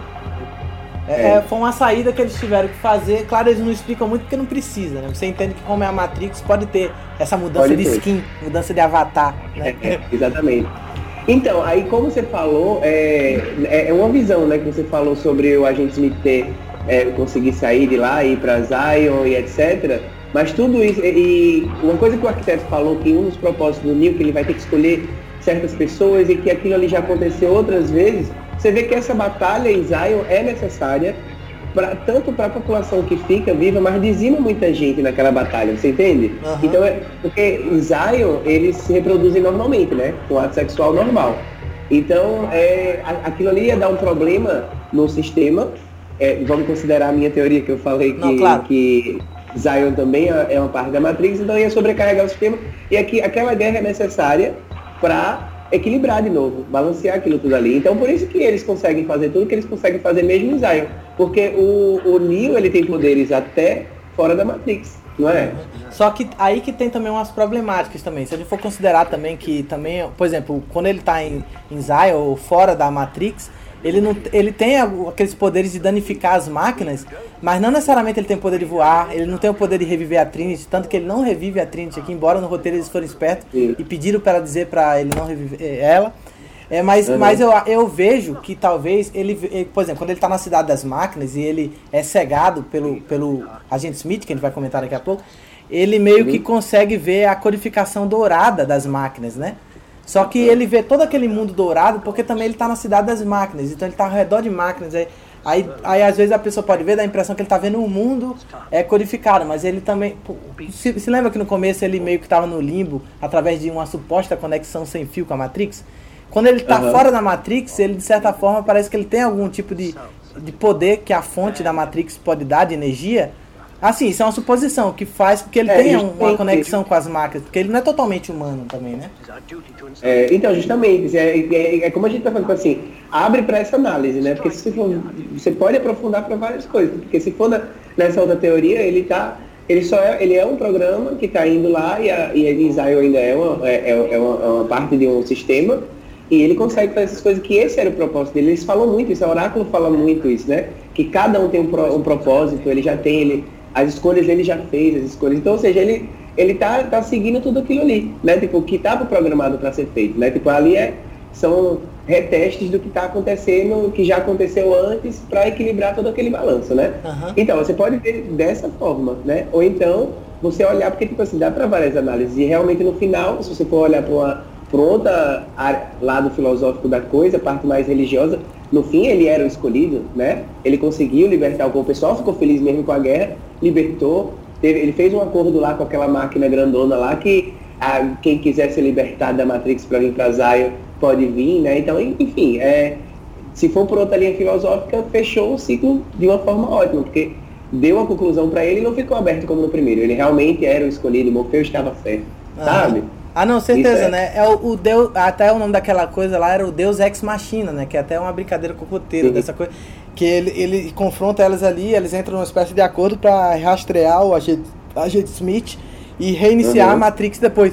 E é interessante que essa nova Matrix, que até. Depois a gente volta pro começo, não tem problema falar o final agora. É quando chega uhum. no final ali que mostra o novo nascer na Matrix, uma nova versão da Matrix após a sexta que também pode ter uma analogia meio bíblica do sétimo dia de descanso. Porque vai ser, né? Porque ele era o sexto, agora é o sétimo, que vai ter uma nova versão da Matrix usando talvez o amor, que é a menininha, porque a menininha, aquela personagem, se eu não me engano, ela é fruto de um romance entre um casal que aparece no começo do filme. O que dá a ideia hum. que ela supostamente não tem uma utilidade, mas a Oráculo espertamente está com ela na cena final. O que dá a entender que talvez vai ter uma versão mais pacífica da Matrix, tanto que ela pergunta para o arquiteto: e as mentes que se liber... quiserem se libertar da Matrix? Ah, eu vou deixar elas serem libertas, né? Ela vai mesmo, é, eu, eu não sou humano, né? E aí o que dá a entender que a próxima versão vai ser mais pacífica, pelo menos por enquanto, então, né? E como você falou da analogia religiosa da coisa, o próprio Neo, por ser escolhido, o que acontece com ele, ele sacrifica para salvar a humanidade. Exato, é ele isso? até abre as mãos é. num tom bem Jesus abre Cristo, né? Num tom bem crucificação. até a luz que sai de dentro é em formato de uma cruz e tal, e se expande. Lógico que eles pensaram nisso para fazer, né? Então, tipo, tem muitas coisas é, muito bem pensadas, né? Então, por isso que eu acho que não foi jogado, assim, esses dois filmes pra, só para vender. Elas fizeram e não cagaram, não, como Não, muita gente eu acha. também não achei não, achei que ficou bem satisfatório, assim, tematicamente ao menos, assim, em questão de conceito. Mas, por exemplo, até voltando assim, pro Agente Smith, lá no Reloaded, Sim. é meio que. é, se por acaso estiver cansado um pouco, eu quiser dar uma pausada, só falar, tá? É, Não, tá de boa. Aham, o, o agente Smith no Reload já dá um indicativo que ele consegue ir para a suposta realidade de Zion, né, e da cidade das máquinas, né, fora da Matrix. E aí ele tem um personagem lá que ele entra lá, que tá no mesmo local da, da, da nave lá que o, a Trinity, o, o Neo pegou emprestado com a Niobe, que eu acho que é o Osiris, eu acho o nome da, da nave. E É. aí ele meio que tem um confronto com o Neo em outra dimensão, né? E aí ele cega o Neo. Né? Ele cega o Neo ali, aí que o Neo fica com aquela faixa lá.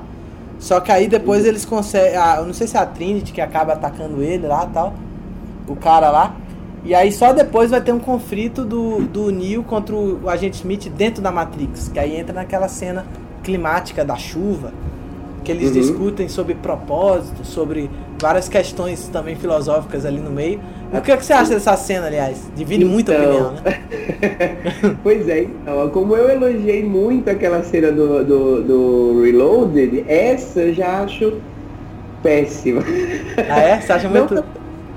é, não pelo fato deles estarem voando e tudo mais, mas ela não é impactante, não acho, não acho que foi.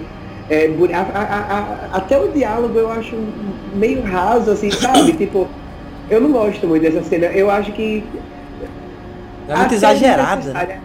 é, é- até desnecessária ao ponto de, tipo assim, ela nem acrescenta tanto assim, mesmo de ter um diálogo tão profundo, ela não fica, não é, não é uma cena icônica, o- o- a, a batalha ela, ela é parada muitas vezes, é muito exagerada, sabe? Tipo, eu não tenho como defender muito, eu não, não curto muito essa cena não. Eu acho que eles podiam ter focado mesmo é, o, o- na batalha de, de, de Zion, com as máquinas e tudo mais, sabe? Tipo, aquele ali ser o foco central desse filme, sabe? Aham. Então essa é, é muito fanservice, essa, essa cena, porque o pessoal queria, né, tipo, tem que ter o Agente Smith lutando contra o Neo e, né?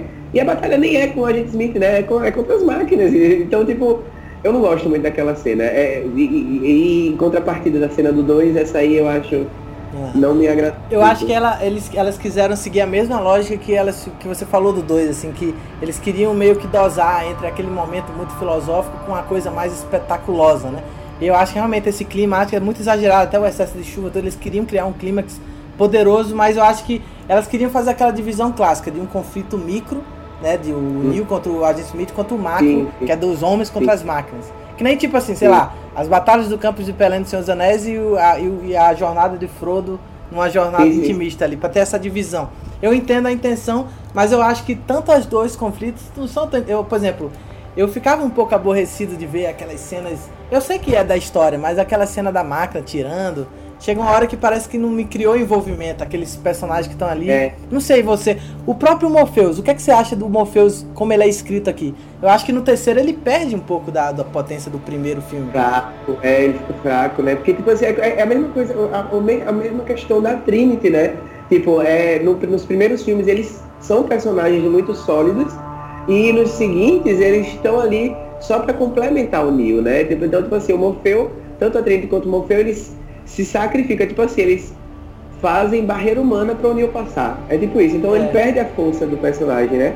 O personagem em si, ele fica. Ele, o, a ideia dele fica se resumindo a, a ser o escudo do Neo ali para empurrar ele para o caminho dele. É, o tanto que- todo no personagem do Neo e drenou toda a energia de todos os outros personagens só pro Neo, né? Aham. Eu acho que ele poderia continuar a impactar, tipo, é, você vê que até muda as expressões dele e tudo mais, ele, ele fica, ele, ele não parece tão poderoso mais, ele parece fraco, né? É exato, né?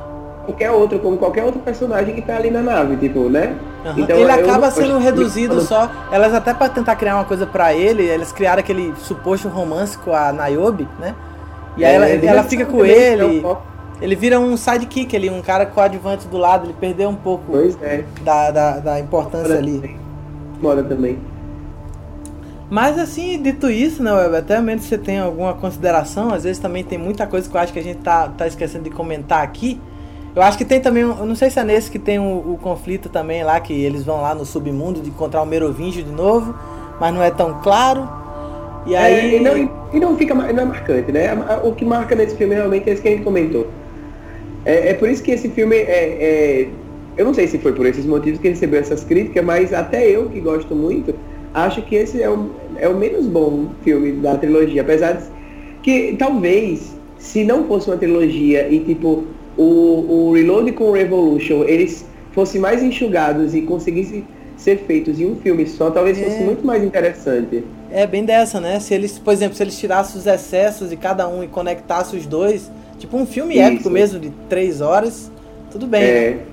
Uhum, mas eu entendo que talvez, sei lá, eles, ficam, eles quiseram realmente. É, sabe essa onda de dividir um filme em duas partes, né?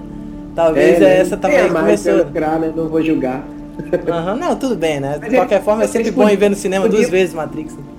É, esse, é, o, o, eles podiam ter usado essa parte de multi, multiplataforma para jogar essas outras coisas que foram enxugadas desse filme, se eles fizessem um só, para essas outras plataformas. Para quem quisesse se aprofundar mais, fosse pesquisar, fosse atrás e ter outros, outros meios para de, de conteúdo disponível, né? E enxugar uhum. o filme para ficar uma coisa mais balanceada e coesa, assim, sabe? Não que não, não faltou coesão, mas é como você falou, né? Tem muitos excessos, tem muita coisa ali que dava para ser enxugada e ficar um filme muito mais dinâmico e mais legal.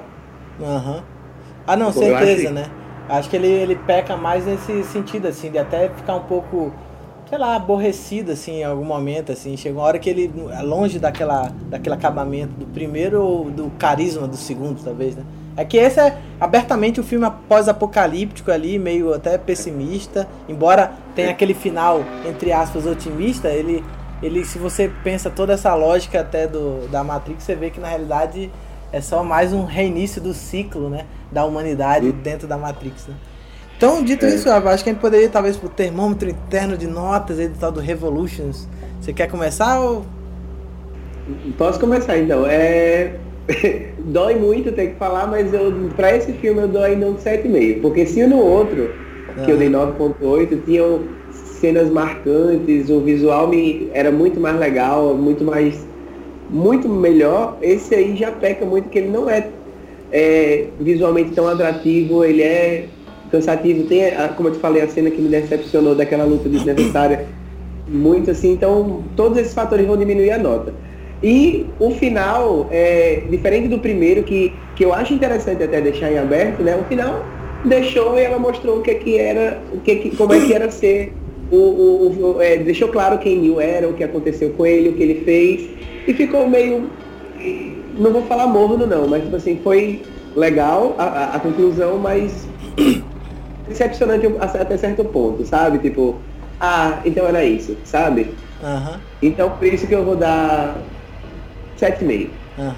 Então eu, ó, surpreendentemente, eu vou dar até uma nota maior que o Elba em Matrix, veja só, eu vou dar 7.8, não tão distante do que você ah, deu. Ah, mas eu acho que eu concordo com o que você falou, assim. Eu acho que ele, ele, ele ao mesmo tempo que ele decepciona, você, você fica é, com respeito do conceito da, da do Matrix, Sim. sabe? Eu acho que as Wachowski, elas desenvolveram bem o conceito, você vê que elas tinham um domínio que elas estavam fazendo. Eu acho que é só cinematograficamente que não é tão interessante a maneira que elas desenvolvem, né? Então acho que ficou um selo de bronze e a gente segue aí pro. Esse sim, uma grande antologia que é o tal do Animatrix. Então, simbora, meus caros.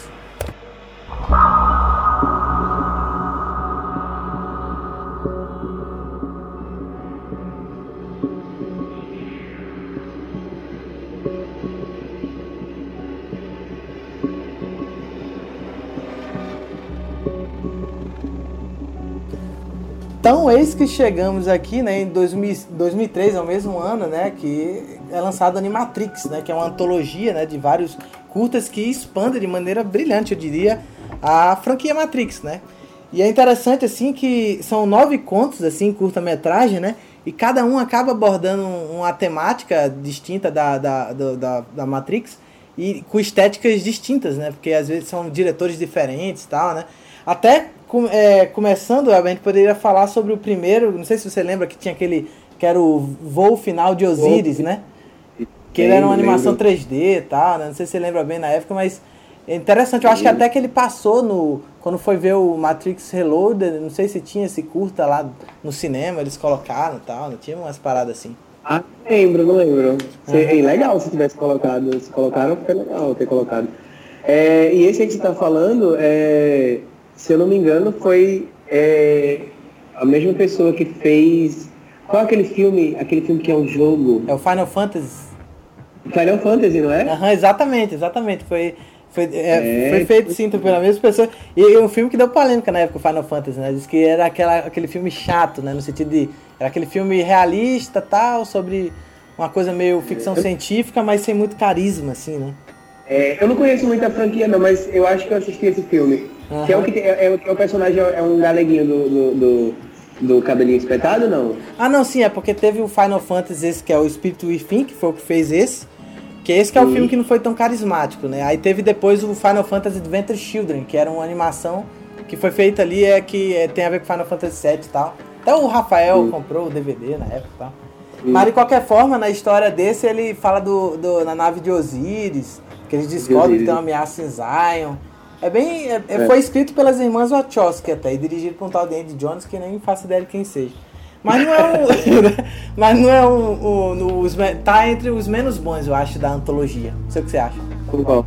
Concordo total. Na verdade, eu acho que desse filme aí, você vai concordar comigo, o Animatrix só, só pelo, pelo, por aqueles dois episódios, parte 1 e 2 do. A segunda renascença, né? Segundo renascer. E, acho que ele, só esses dois é, coisas mereciam um filme próprio. Nossa, seria interessantíssimo se fizesse o filme do começo, até se fizessem pensar em fazer um remake, fazer esse filme, que tipo, é interessante porque assim, muita gente não conhece.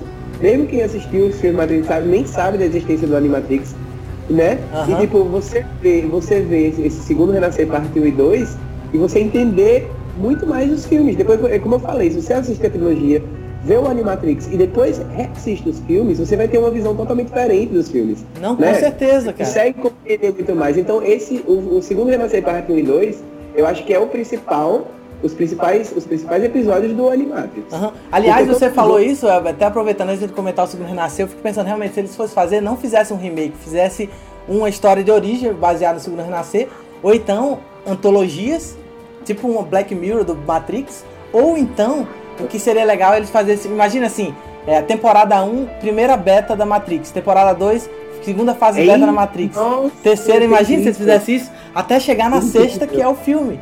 Tá ligado? É um filme incrível, ia ser maravilhoso. Não, e também porque Não. a temática do Matrix é muito atual ainda, né? Isso que é impressionante. Ainda é. Por isso que eu acho que se eles fizessem, né, ia ser sensacional. Mas até o Elber indo pro segundo renascer, é massa, né? Porque ele mostra, tipo, aquela coisa da queda da humanidade, né? Como os homens se transformaram escravos das máquinas, né? É fantástico. Uhum. E foi escrito pelas próprias Wachowski. É uma parada que eu acho que elas tinham desde a época dos quadrinhos da Matrix que eles fizeram, né? Uhum. E é, então, é, e o, eu acho interessante também a, é, a, animação como ela é feita, não tem diálogos, né? Tipo, é, só são as imagens e são muito bem explicadas, tipo, é, é muito legal, assim, tipo, de você ver a, a, a, história, a historinha do, do robô lá que, que, que matou os humanos porque ele não queria ser escolhido. tipo, daquele filme do. Do. Eu robô? Do menininho. Não, não, o do, daquele menininho que fez o sexto sentido. Ah, o, ah, o Inteligência Artificial, artificial Spielberg, obra é, é, tipo, é, né, aquele robô é, foi, né, nossa, é interessantíssimo demais aquele filme. Eu uhum. acho ele super necessário. Ele era para ter sido contado em alguma, de, de uma forma, é, de alguma forma ter sido encaixado dentro dos filmes, porque ele é muito necessário para você entender todo, todo o conceito. Eu acho que até no você... cinema poderia passar o segundo Renascer antes do filme, assim, é, tipo, é, é, que nem os curta da Pixar, sabe?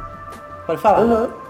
É uns 15, 20 minutos, né, de episódio? É, os dois episódios dão uns 20 minutos, mais ou menos. Mas é, o que é legal é que, é que esses Android, até o que você falou, é o, sei lá, o Android B166RR, é. que ele, ele meio que, ele acaba matando, aí tem um julgamento, né, tal, né, porque as máquinas começam a ter um, uma vontade, é, sabe aquele receio de não morrer? Isso que é interessante, uhum. que elas começam a criar uma espécie de humanidade, assim, né? Porque antes elas eram só ferramenta para os humanos. E pacifista, né? e pacifista. Os humanos é que não aceitavam a expulsão deles, né? Uhum. Que tipo, eles eram pacifistas, né? Tipo, eles criaram a inteligência artificial, ficaram, ficaram só os, os, os robôs que, que não tinham não eram seres biológicos, poderiam trabalhar muito mais sem se cansar, né? Aí quando criaram a civilização deles, economicamente que faz muito sentido, tá ligado? Tipo, pode, poderia existir isso. É uma né? alegoria perfeita para as minorias, né, no mundo, né? No sentido de Total. que elas querem é, é liberdade, elas querem direitos. Faz E aí tem uma. Aham, é tipo um apartheid que acontece de divisão entre os robôs e, homens ali. E aí é legal que elas se refugiam, é, é, tipo no Oriente Médio, né? Tipo o berço da civilização mesmo, né? E aí elas Sim, criam a nação 01, né? 01 quase tem o nome de Zion, 01, 01. É. E aí tem uma cena das organizações das Nações Uni- Unidas que vai dois exemplares de robô lá tentar a paz. Nossa, com tanta pena deles. E Aham. matam eles, né? Matam Destrói eles, né? E aí é legal que uns deles levam uma Ei. maçã, dá uma ideia meio. oferecendo conhecimento, né? Pra Daniel, sei lá, dá uma sensação assim. E- É incrível, é incrível. Não, é. é foda, né? E aí, aí os robôs percebem que não, não tem como ter uma. um- Como é que pode dizer? Uma paz entre homens e robôs. Então eles começam a ter um conflito. Aí os homens até colocam um gás negro no céu para evitar a energia solar. E isso, e isso é falado pelo Morfeu no primeiro filme. Eu não sei se você lembra que ele fala assim, é, mas o céu quem escureceu fomos nós. É. É uma coisa assim, ele dá uma explicadinha de como surgiu a. é, é, quando ele está explicando para Neil o que aconteceu, né? Ele dá meio que uma explicadinha, ele faz referência a isso. Então, mais claro ainda, tipo assim, dá para deixar que elas já pensavam nisso lá atrás. Elas já tinham toda a ideia de como aconteceu, só que não foi totalmente contado no primeiro filme. Então não acho que foi jogado, né? Tanto é que o Animatrix eles mostram exatamente como foi e já tem referências dele, dessa história, na, na fala do Morfeu com no Com certeza. filme. E esse conto do, do robô que meio que matou o dono tá no quadrinho Matrix Comics, que eles colocam nessa animação. E sabe uma coisa desse negócio do, deles taparem o céu? Eles taparam o céu para os robôs não terem energia solar. Aí o que os robôs fazem? Eles descobrem a energia cinética dos humanos. Entendeu? Dos humanos. Né? Então, assim, aí, então você... É, então, aí que cria. Eu acho que ele se baseia em algum tipo de simulação é, que os humanos já tenham feito e a partir disso eles criam a Matrix pra meio que iludir eles pra poder ficar sugando energia, que o, Morte- o Morpheus mostra, né? A bateria, né? Tem Uma pilha, é. é. né? Tipo, eles fazem isso, que ele explica tudo. É realmente, né? Desde Matrix 1 eles já estão trazendo muito dos conceitos tão- que tinha no segundo É. Renascer, né? Isso que é legal, Eu né? acho muito mais fácil eles terem já pensado nisso do que eles criarem a partir dessa fala do Morfeu. Ah, não, com certeza, né? É tipo aquela coisa do, do iceberg, né? A gente só vê a ponta do iceberg. O que tá embaixo É. da água, a gente, ela já sabe que a gente não vê, mas tá tudo ali a estrutura, né? Pra ter lógica. É. né? Mas é, maneiríssimo, né? Né? Aí até é, segu- seguindo o segundo renascer, deixa eu até dar uma ol- olhada para o, o conto seguinte, é o tal do é, Kid Story, era uma vez um garoto, que é maneiro essa aqui, que Ah, foi tem- escrito. E tem a voz do Keanu Reeves, se eu não me engano, né? Falando com o menino, né? Aham, Ele é aquele personagem que aparece, aparece no Matrix 3. Sabe aquele que fica direto com o comandante, que ele fala com o Neo, Neo, você me ajudou, você me salvou, sabe? Aham. Que o Neo, não, eu não salvei, você que se salvou.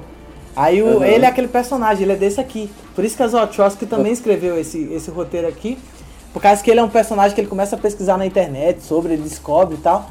E aí ele meio que naquela cena que ele tá no colégio é massa, né? Que os agentes vão tentar é, colonizar a mente deles também, né? E ele foge. E ele acredita Ele tanto no que na Matrix e no que o Neo falou que ele pula do prédio, né?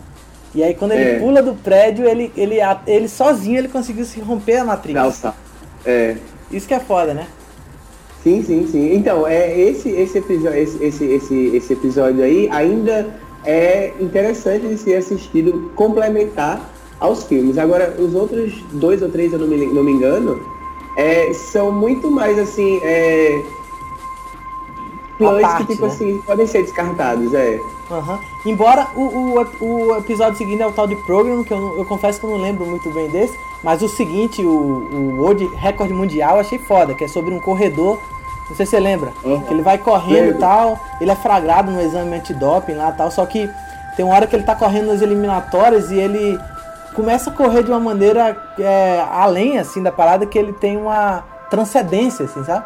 E os agentes é, que estão ali percebem que ele consegue se desligar da Matrix durante alguns momentos. É foda essa parte, pô.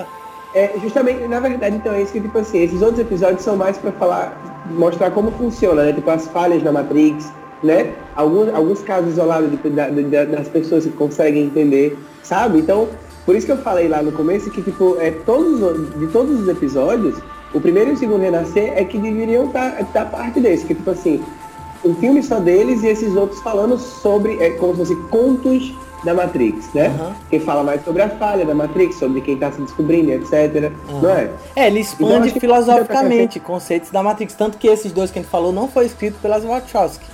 São outros uhum. dois diretores que criam a partir dos conceitos dela, né? Aí uhum. tem é, também, é, é, até você falou dessa coisa do déjà Você falou déjà vu agora, porque tem o episódio Não, Além da Realidade, que é de uma menina que tá procurando o gato perdido. É foda esse episódio. Uhum. Aí ela encontra uma, uma casa misteriosa, assombrada, né? Que tem falhas na Matrix. E tem falhas na Matrix, é. Então, é muito mais para falar sobre isso, de como funciona, de funcionamento, né? Então, aí, é, pra mim são bem descartáveis esse episódio. Ah, mas então, é foda, pô. A gente, é, vai é. julgar, a gente vai julgar o Animatrix porque são vários episódios, né? Então, uhum. você acha que julgar como um todo ou julgar por episódio? Ah, não, eu imagino que a gente pode julgar assim como, como antologia, que nem como você julga um Black Mirror. Né? Tipo assim, a gente tá, pode elencar okay. os favoritos, mas, mas de uma maneira assim que ela é o todo. Tanto que, por exemplo, você falou que é descartável, mas eu acho que é, é, expande os conceitos de Matrix, né? Eu acho fascinante o além da realidade, que essa até o lance do gato, ele escolheu o gato como o motor, por exemplo, Matrix 1 tem uma cena fantástica do déjà vu do Neo, lembra? Que ele tá andando na é, escada, ele vê um gato, ele olha de novo, o gato faz a mesma coisa. Putz, tive um déjà vu. É.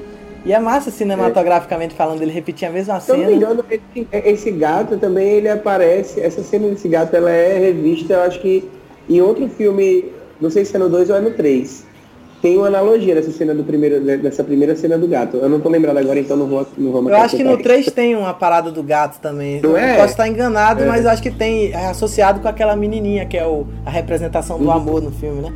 E no Sim, final, é e, e, tem duas últimas histórias finais, que é uma história de detetive, que é que tem a Trinity. É aqui preto e branco, que é preto e branco? Aham, uhum, que é preto e branco, que o cara tá começando é, a pesquisar é... sobre a Trinity. ah, não é ruim, né? Ele só não é melhor que as outras. Mas é maneirinho. Ah, esse eu não gosto, eu gosto ele, muito Ele tem um tom meio noir e eu gosto porque tem a Trinity, que eu acho que ela merecia aparecer mais. E o último que eu acho bem legal, que, que é o é, Robô Sensível, que eu acho que é feito pelo criador do Iron Flux, tem um design parecido, cyberpunk, que é sobre um grupo de pessoas que sequestram máquinas para colocar elas na Matrix e tentar desenvolver a sensibilidade delas de forma que ela fique do lado dos humanos, sabe? E uhum. é cheio de uhum. questões maneiríssimas, assim, assim, a parada do do robô e tal, né?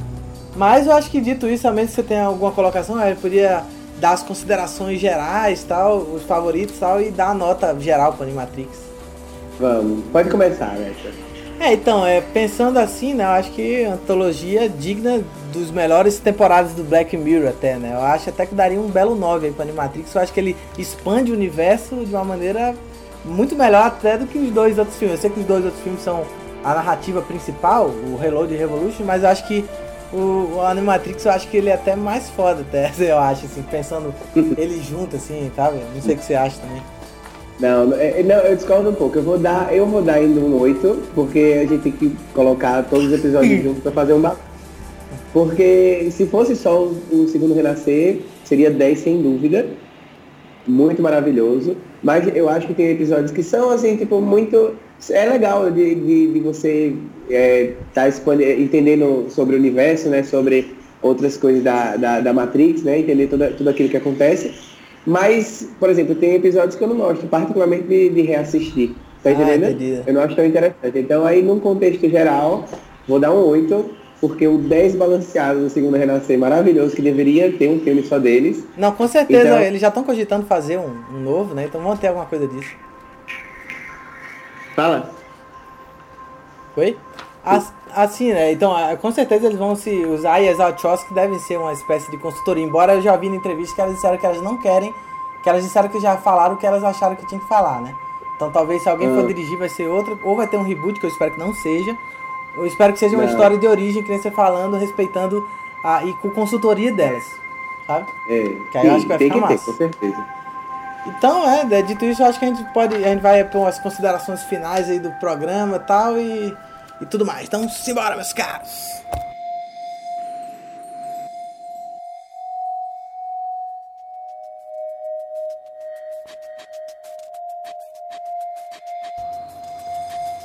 Então, né, meus caros, foi aí, né, um destrinchar, né, eu diria, é, visão pessoal de cada um, tanto do Web aí pra franquia Matrix, né, uma franquia tão querida aí por muita gente, não só por mim, mas por milhares de pessoas por aí, né.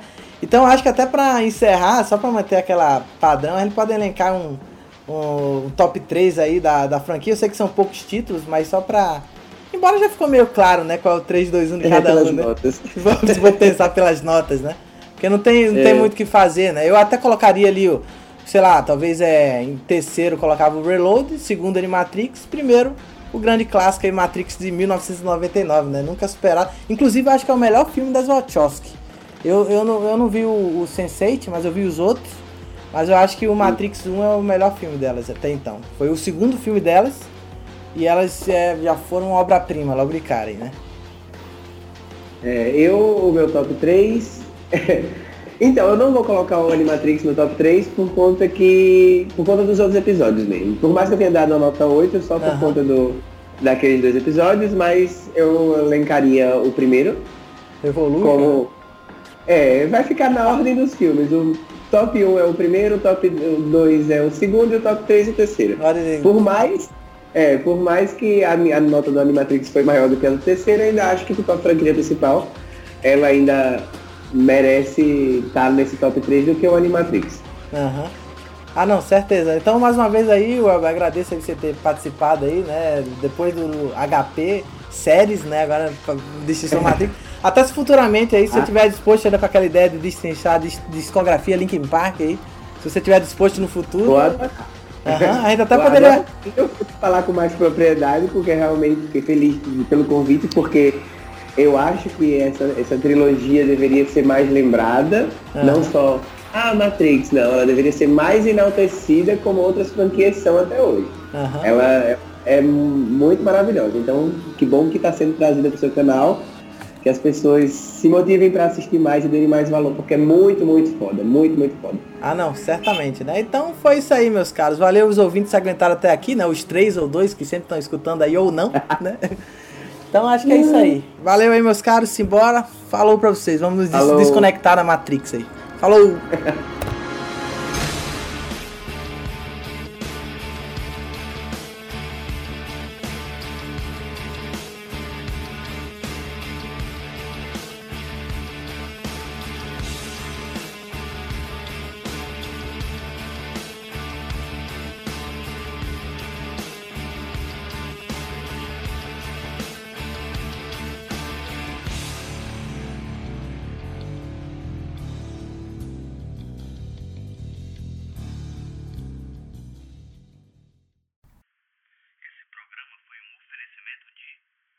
Rabrigalo Produções.